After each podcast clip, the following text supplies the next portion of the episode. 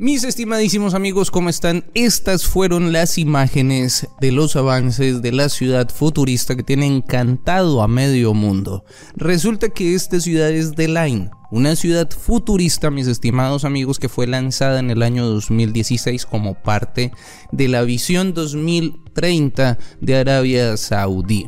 Y como lo puedes ver, pues son dos rascacielos de 500 metros cada uno de alto y 170 kilómetros de largo. Funcionará totalmente con energía renovable. Tendrá una fachada exterior tipo espejo, tendrá temperaturas controladas durante todo el año tendrá la tecnología más actualizada de inteligencia artificial y cero emisiones de carbono. Y se le llama la línea porque precisamente como lo estás viendo ahí, se busca hacer una línea en medio del desierto del Medio Oriente. Entre cositas así que les cuento, pues tiene la capacidad para 9 millones de personas y lo que se busca es que caminando tú encuentres absolutamente todo a solo 5 minutos y todo es todo parques públicos, áreas peatonales, escuelas, hogares y también lugares de trabajo por supuesto.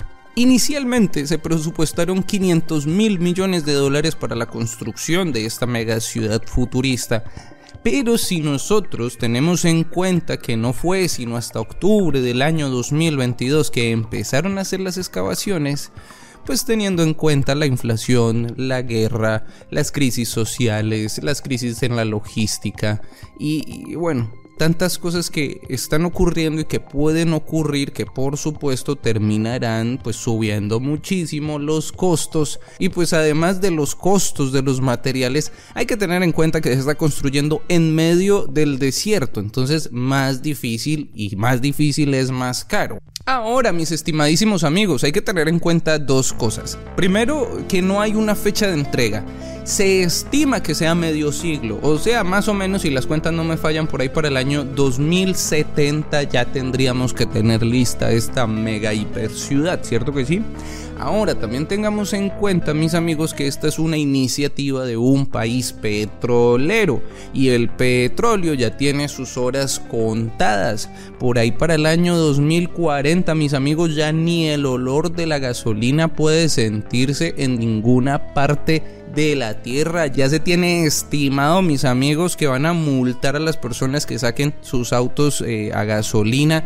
Pero pues obviamente por allá después del año 2040-2050, donde se, empiezan a crear ya las resoluciones de que está prohibido producir autos a gasolina y bueno, todas estas cuestiones, ¿no? Entonces listo, por ahí. Ahora, súmenle ustedes la cuestión de reutilizar, de la contaminación y del reciclaje y, de los plásticos de un solo uso y un montón de cosas. Entonces, eso son golpes durísimos para la industria petrolera. Entonces mi pregunta es, ¿será que les va a alcanzar el dinero para de aquí a 2070?